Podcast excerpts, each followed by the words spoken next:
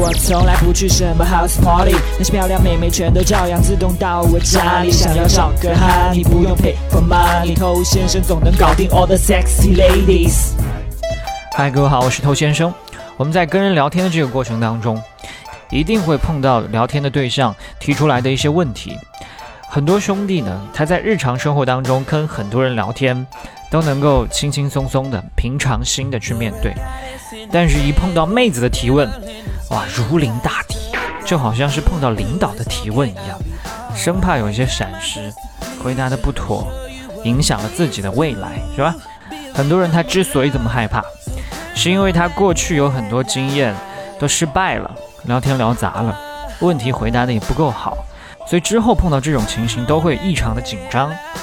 其实这里面有一个误区哈，这个误区就是他以为没有回好，妹子不理你。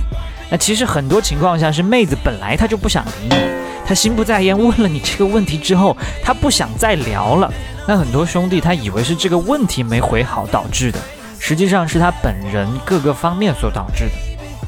所以不用去恐惧这个问题本身。你大大方方的去回，都比你这样小心翼翼要好很多。你越怕回不好，他就越回不好。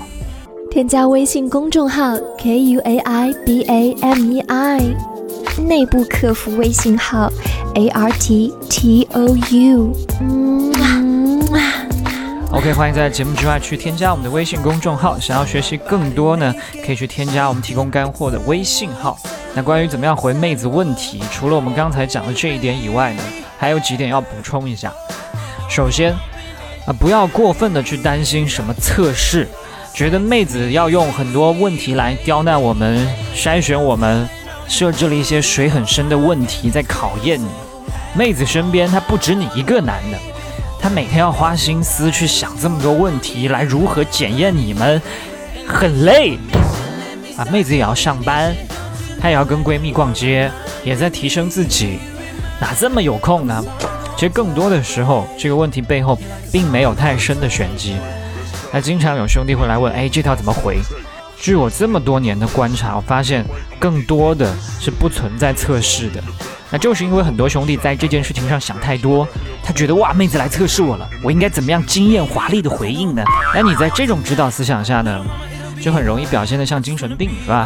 所以撩不要老是去追求这些虚头巴脑、华而不实的东西。这些东西我可以给你很多，但是有什么用？最后只会坑了你。大家看到一些精彩的六六六的一些聊天段落、神回复，都是因为前面有些脚踏实地的聊天做铺垫，以及其他工作做得到位。但是很多屌丝他眼里只看六六六的部分，也只学六六六的部分，他是溜不起来的。就像在足球场上。出现了一个倒挂金钩的射门入网，那球是从天而降的吗？这是通过耐心的倒脚传递配合，最终才出现了这个倒挂金钩嘛？那如果都是因为这种六六六的啊杂技式的聊天，把妹子征服的啊，那我们每次碰到妹子就给她来一段，那不就好了吗？所以少年看问题一定要看全面，是吧？那今天虽然讲的是回妹子问题。但也顺带补充一个回妹子朋友圈的注意点，这个很多新手会出现的问题，就是不是妹子的每一条朋友圈都一定要回，实在没有什么内容好回的，就不要硬回，硬回妹子她也看得出来，一眼洞穿你那无耻的欲望。好，所以回妹子的问题，除了我们开头讲的不要害怕、不要紧张以外，应该注意什么呢？首先一点。你不要回完这句话之后让对方没法回。其实很多时候不是妹子不想聊，是她看着你发来的信息，不知道还能回什么。最简单的例子，比如妹子问你在干嘛，你说我没事做，无聊；或者你说了在干嘛，你说刚睡醒，或者在加班。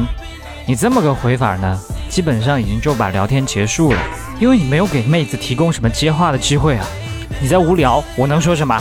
你刚起床，你在加班，这又有什么好聊的？那这个时候呢，就会进入很多兄弟都非常熟悉的一个局面。妹子说：“哦，哎，把球又踢给你了。明明是他跟你聊的，结果瞬间你就得开始找话题，马上变被动。所以你不能这么回，不能去制造这种没话可回，让对方说哦，绝对不能说无聊没事做。你哪怕是刚睡醒，你也可以说你做了一个梦，他都还有的接，对吧？那通常你可以回复地点加事件，加上一点感受或者一些细节，听着好像很多，其实一句话就概括完了。比如刚去游泳馆上完游泳课，今天学自由泳，感觉真爽。或者刚从姥姥家回来，他老人家看到我开心坏了，对吧？好，那还有一点呢，就是不要过早的暴露需求。